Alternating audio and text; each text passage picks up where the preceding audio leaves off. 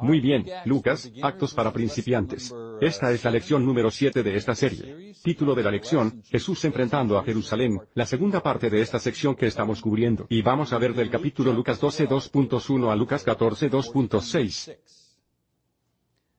Vamos a ver la parte del Evangelio de Lucas donde describe los hechos ocurridos mientras Jesús estaba haciendo la transición de su ministerio de la parte norte del país, cerca de Galilea al sur, donde se encuentra la ciudad de Jerusalén.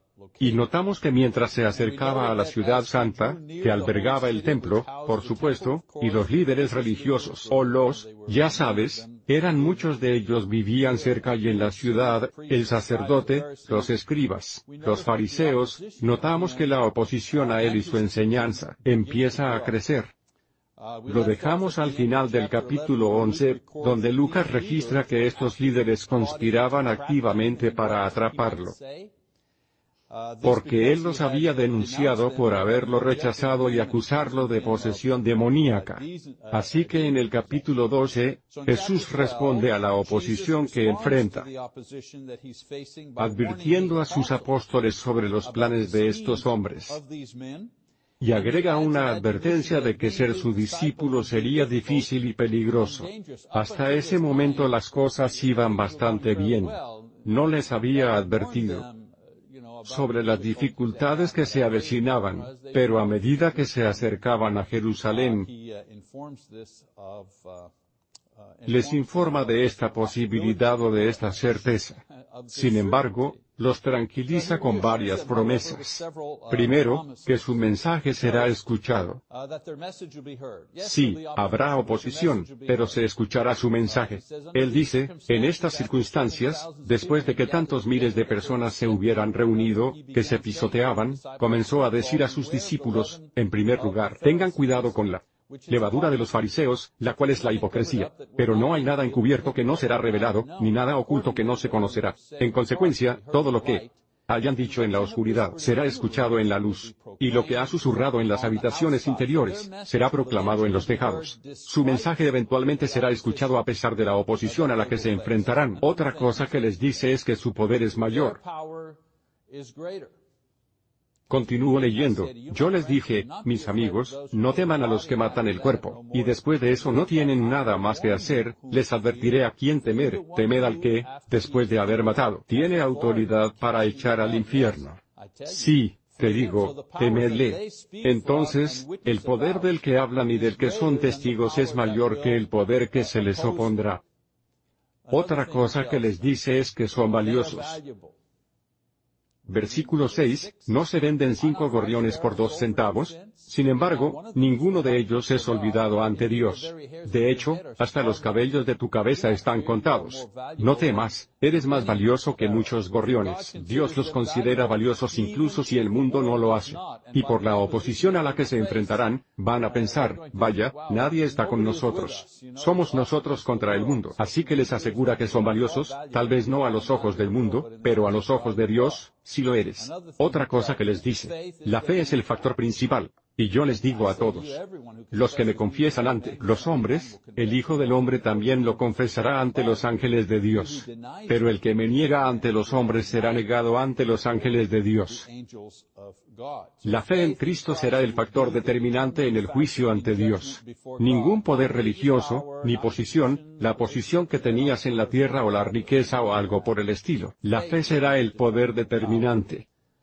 Él sigue y les dice que rechazará a los que lo rechazan, Lucas las 12 y 10. Y todo el que diga una palabra contra el Hijo del Hombre, le será perdonado, pero al que blasfema contra el Espíritu Santo, no se le perdonará.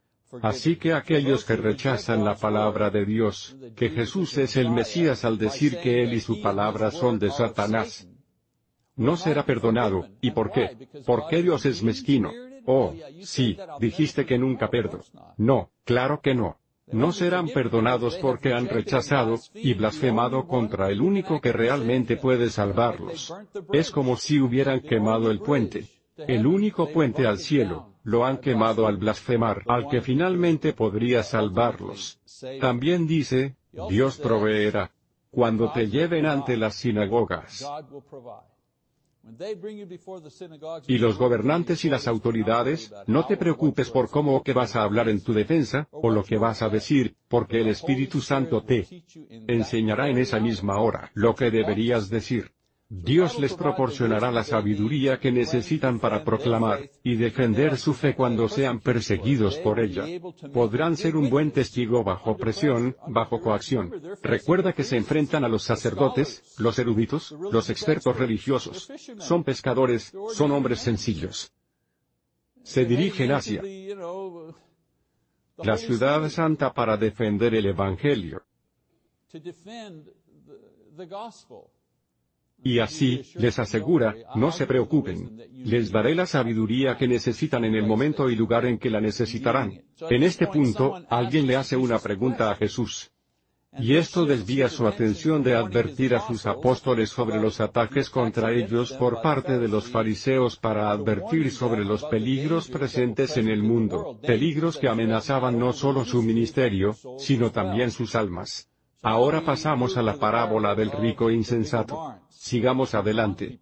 Sigamos leyendo los versículos 13 al 15. Alguien en la multitud, entonces ha hablado con sus apóstoles. Él, les advirtió, les animó, los apoyó. Entonces, de repente, alguien hace una pregunta. Y dice, alguien de la multitud le dijo, Maestro dile a mi hermano que divida conmigo la herencia familiar.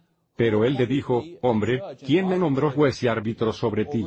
Entonces él les dijo, pon atención y ponte en guardia contra toda forma de codicia porque ni aun cuando se tiene en abundancia, tu vida consiste en tu posesión. La pregunta implica que hay una disputa por el dinero en la familia de este hombre. Y esta persona quiere que Jesús medie. El Señor se niega a involucrarse porque no es uno de los jueces designado para manejar estos asuntos legales. Los judíos, en esa sociedad eran jueces. Ellos son los que manejaron esas cosas. Y él está diciendo, oye, ¿quién me nombró juez? No soy un juez. Soy un rabino, soy un maestro. Pero usa el incidente para enseñar a la multitud sobre el problema que está causando la disputa. Y eso es la codicia. Tu breve definición de codicia, nunca tener suficiente. La codicia no se trata de ser rico. Está bien ser rico. La codicia es que nunca tiene suficiente, y entonces su lección está incrustada en una parábola. Avanzamos en el versículo. 16, y les contó una parábola, basada en la pregunta, basada en su respuesta, basada en lo que dice, la raíz del problema aquí es, y les contó una parábola que decía, la tierra de un hombre rico era muy productiva, y comenzó a razonar para sí mismo diciendo, ¿qué hago si no tengo lugar para almacenar mi cosecha? Luego dijo, esto es lo que haré, derribaré mis graneros y construiré otros más grandes, y allí almacenaré todo mi grano y mis bienes. Y le diré a mi alma, alma, has guardado muchos bienes durante muchos años. Relájate, come, bebe y cásate. Pero Dios le dijo, necio. Esta misma noche se te pide el alma, y ahora ¿quién será el dueño de lo que has preparado? Así es el hombre que acumula tesoros para sí mismo. Y no es rico para con Dios. La historia es bastante sencilla de entender. El rico es bendecido con una abundante cosecha, lo que lo hace aún más rico.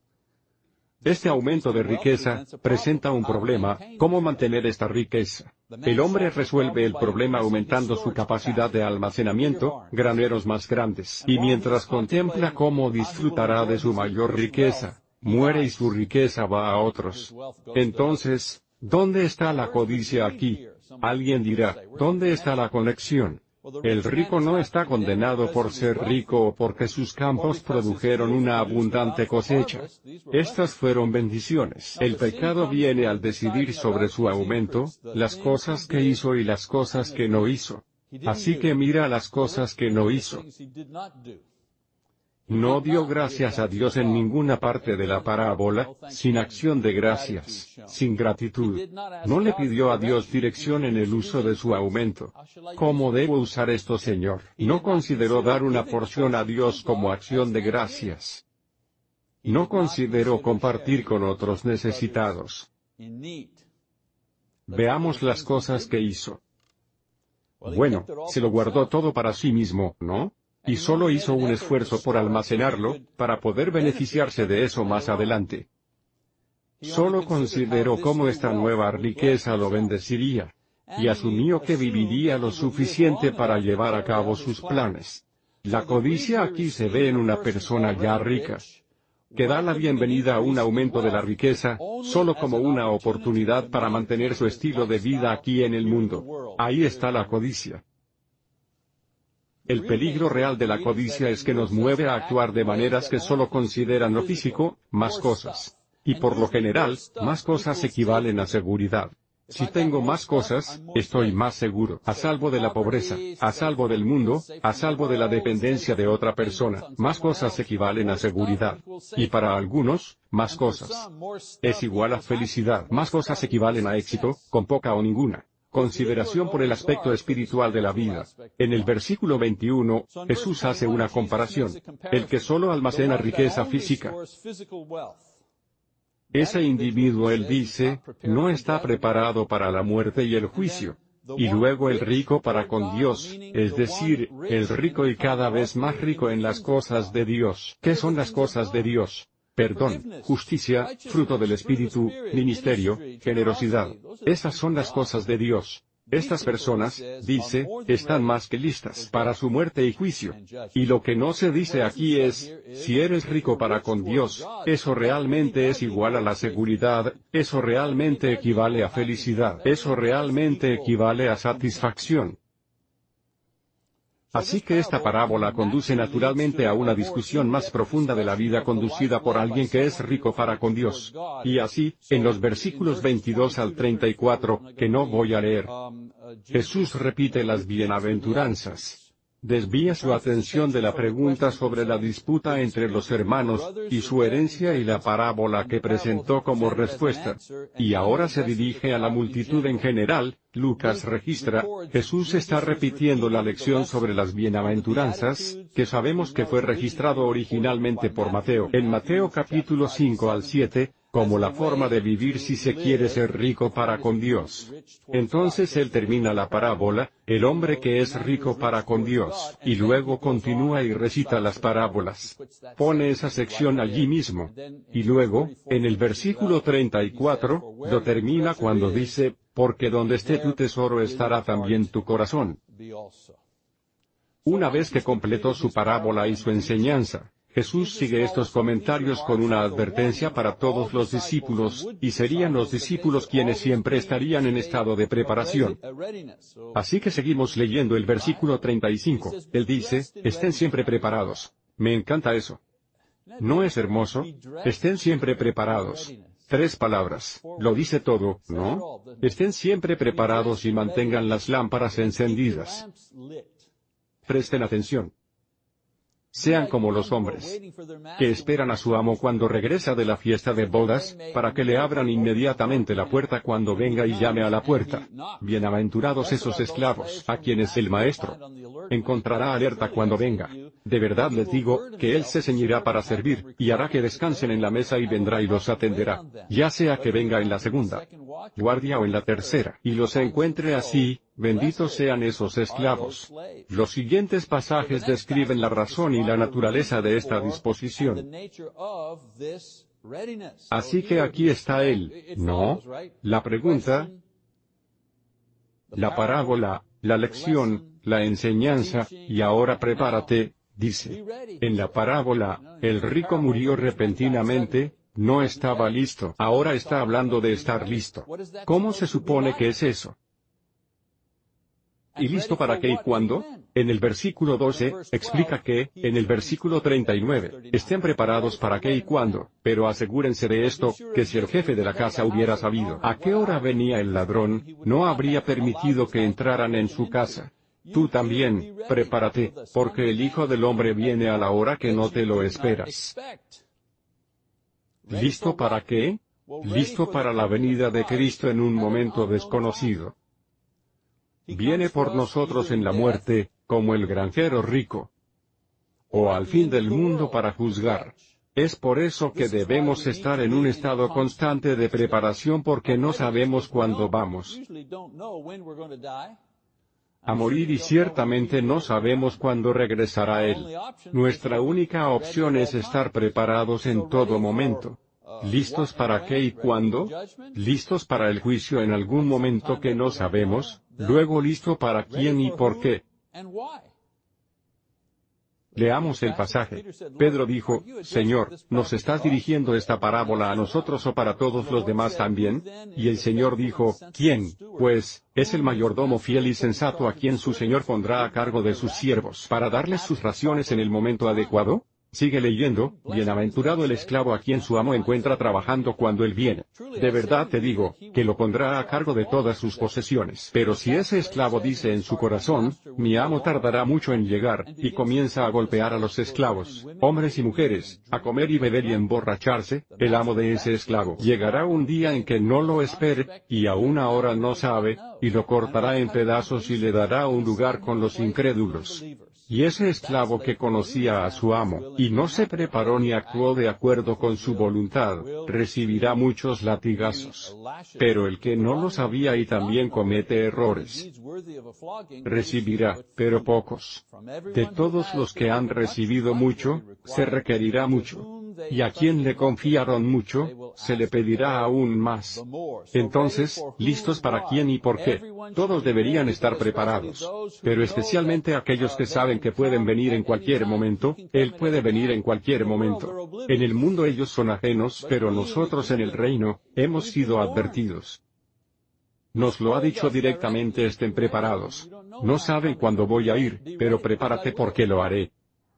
Como digo, los no creyentes, se ocupan de sus asuntos sin saberlo, pero los discípulos saben que Él volverá en cualquier momento con el propósito de juzgar. No hay excusas para nosotros. La preparación es importante porque el juicio trae recompensa y castigo. Creo que Jesús se está refiriendo a los discípulos aquí y particularmente a maestros y ancianos, predicadores, diáconos, esa gente. Ellos son los esclavos que han recibido instrucción, y dejados para ser mayordomos de la palabra de Dios y de la iglesia. Se les ha dado mucho. ¿Qué se les ha dado? Bueno, se les han dado dones, dones espirituales. Se les ha dado un llamado al ministerio de un tipo u otro. Se les ha dado la oportunidad de crecer espiritualmente y bendiciones no dadas a otros. Y debido a esto, se les exigirá mucho.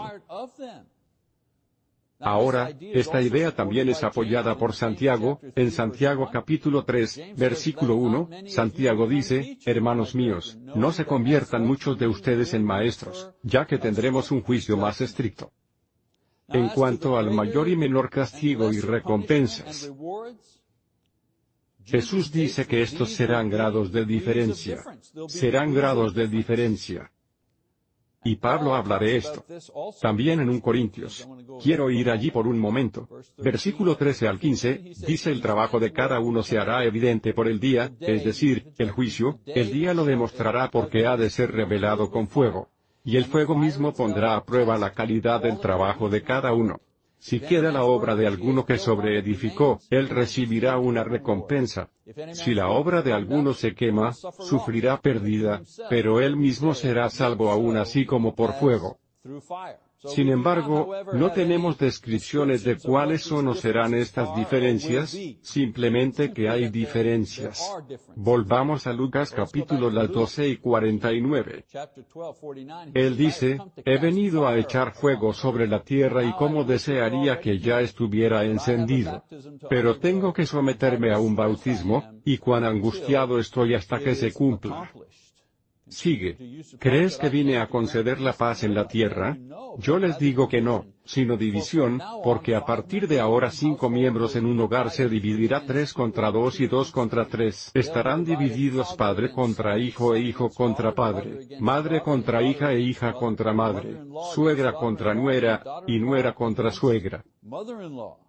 Así que aquí revela que la batalla se volverá extremadamente personal y como resultado, muy dolorosa. Tu ministerio y tu fe y tu disposición, desafiadas por los de tu propia casa entre los que más amas aquí en la tierra. Y así, en los versículos 54 al 59, nuevamente, no leeré eso. Jesús confirma su advertencia recordándoles leer las señales de que les ha advertido sobre cómo aparecerán en el futuro. Oposición, persecución, división familiar y actuar en consecuencia. Entonces, ¿cómo debo actuar en consecuencia? Estén preparados. Y así, tenemos listos para qué y cuándo, quién y por qué, qué, el fin, cuándo, no lo sabemos, quién, el regreso de Jesús, por qué, el juicio. Y en el capítulo 13, tiene uno más, listo, ¿cómo?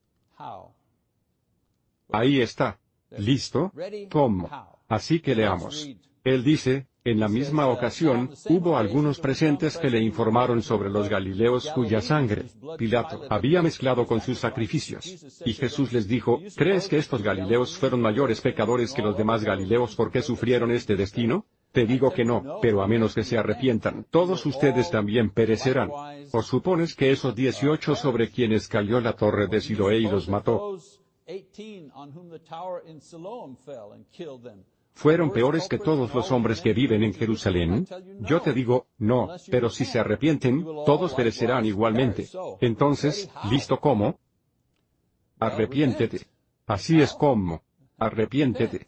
El arrepentimiento es el primer paso para el discipulado.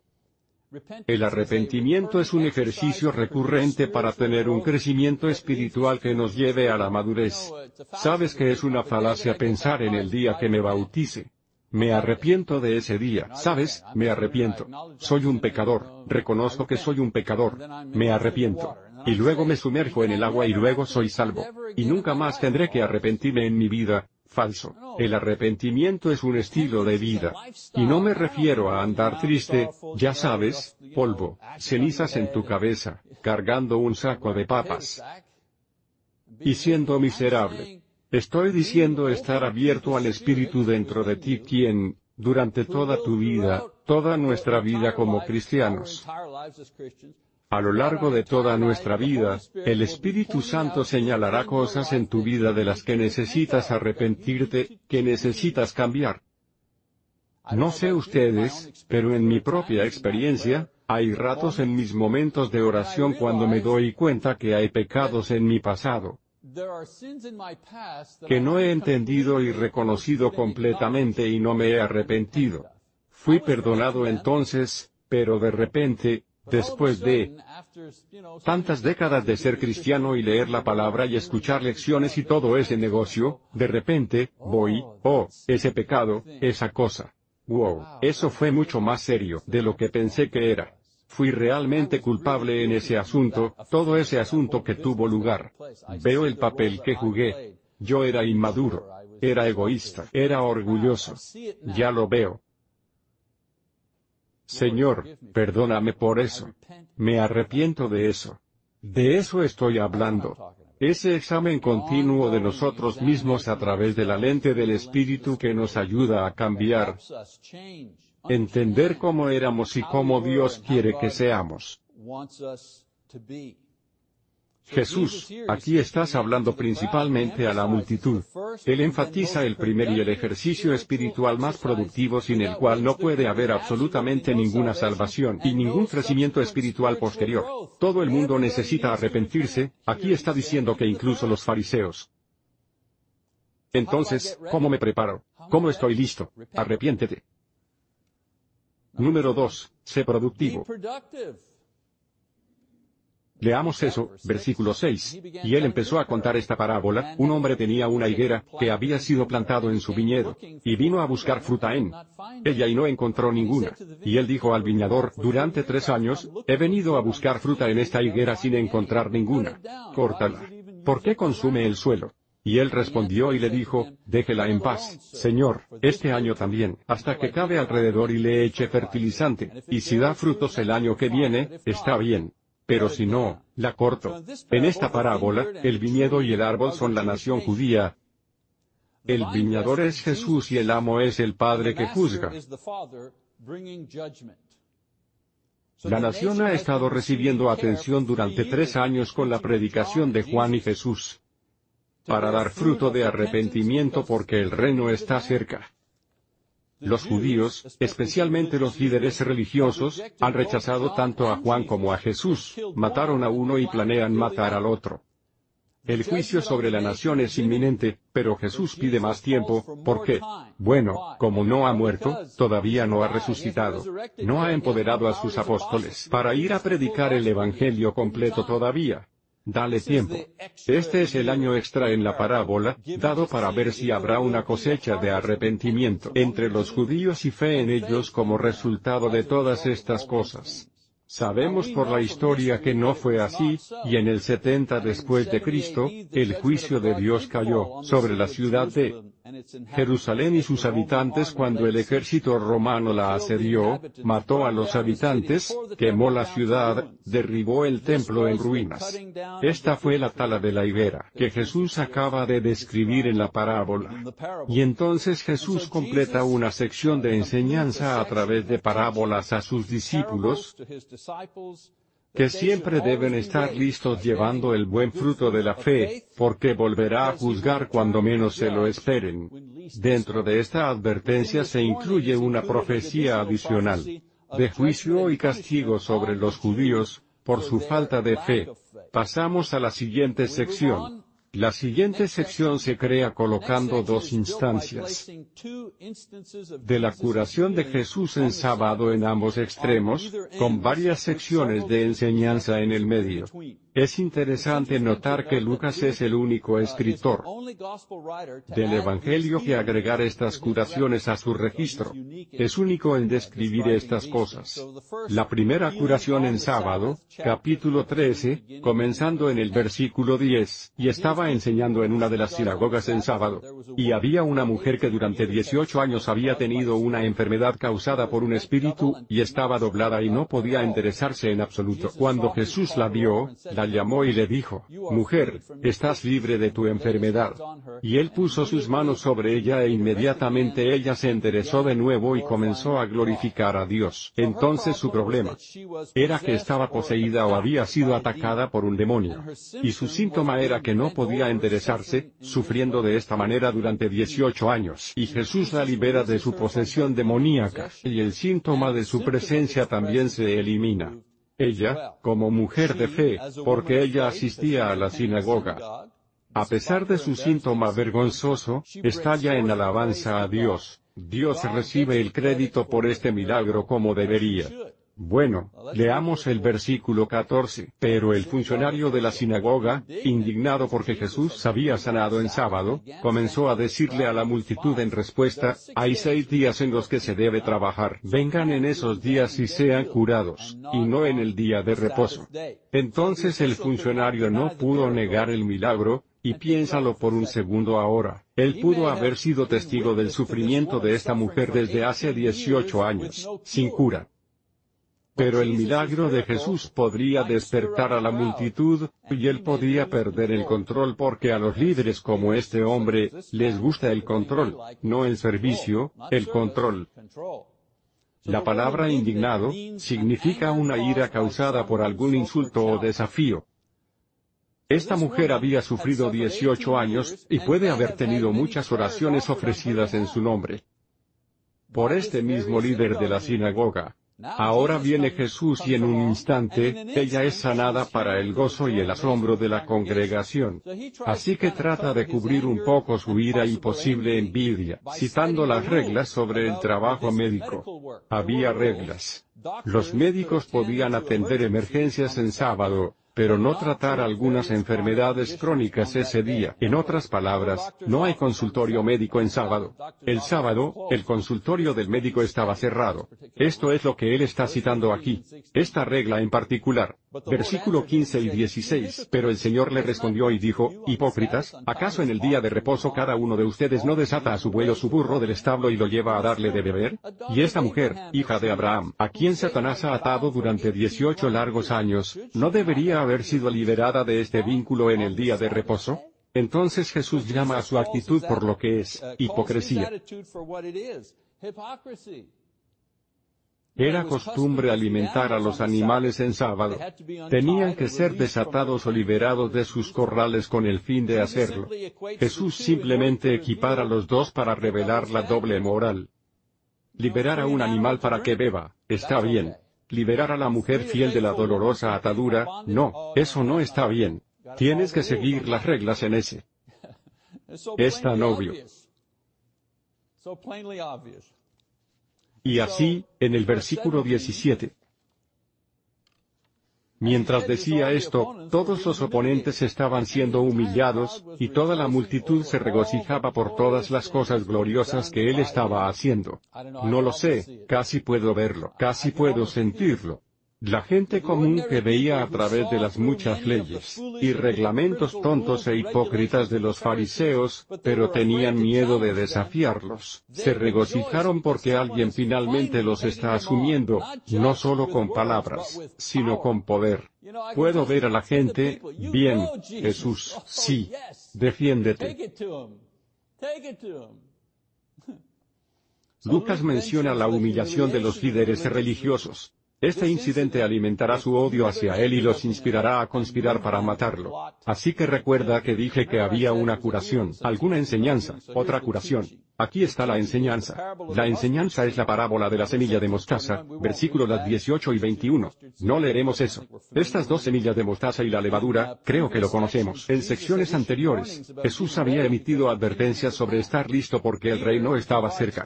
Aquí ofrece dos breves parábolas mostrando cómo es el reino. Primero, es como una semilla de mostaza y una planta.